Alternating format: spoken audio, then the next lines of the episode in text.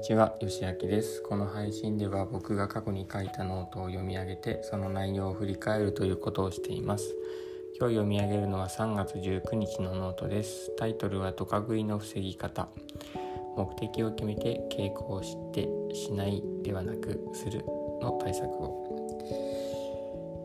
先日夕ご飯の後に何か食べたい気持ちになってさつまいもも食べました。今日はドカ食いを繰り返していたちょっと前の自分にアドバイスするような感じで書いてみます。ドカ食いを防ぐにはドカ食いを防ぐ目的を決める。ドカ食いをしてしまう時の傾向を振り返る。しないではなくするの対策を用意する。が有効です。でまずドカ食いをする。ドカ食いを防ぐ目的は何かについて考えます。何のために何のためにドカ食いを防ぐのか。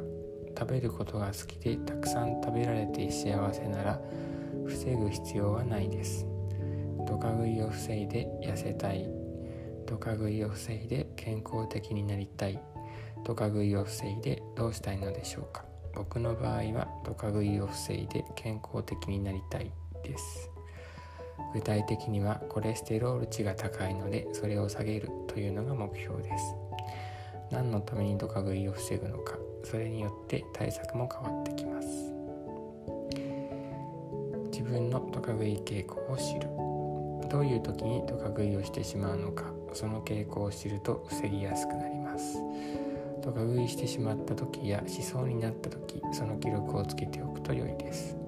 その時の気持ちとかも書き留めておくと良いです。僕の場合は何かストレスを受けた時にドカ食いをします。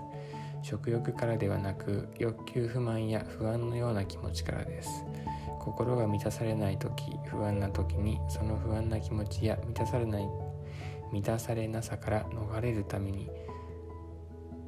一時的に気分を良くしてくれるドカ食いに手を出してしまうわけです。こういうふうに自分の傾向を知ると今日は仕事で嫌なことがあったからドカ食いしてしまいそうだなと心の準備ができます。夕方コンビニによってポテトチップスが目に入るとそれが刺激になってドカ食いしてしまうことが多いなというそういう傾向の人もいるかもしれません。そういう傾向がわかると,、えーと引き金になるような行動をあらかじめ避けることもできます。次にしないではなくするの対策を。メンタリスト DAIGO さんによるとえーと、しない何か何かしないという行動は実行することがとても難しいそうです。意識だけでこれを、えーと何かをしないということをしようとすると成功率は半分くらいだとか。なので例えば20時以降は食べない。という対策よりもジャンクフードを食べたくなったら代わりにさつまいもを食べるとか食欲が抑えられなくなったら3分間だけテトリスをするという対策が有効だそうです。ちなみに僕は上の2つの対策をやっています。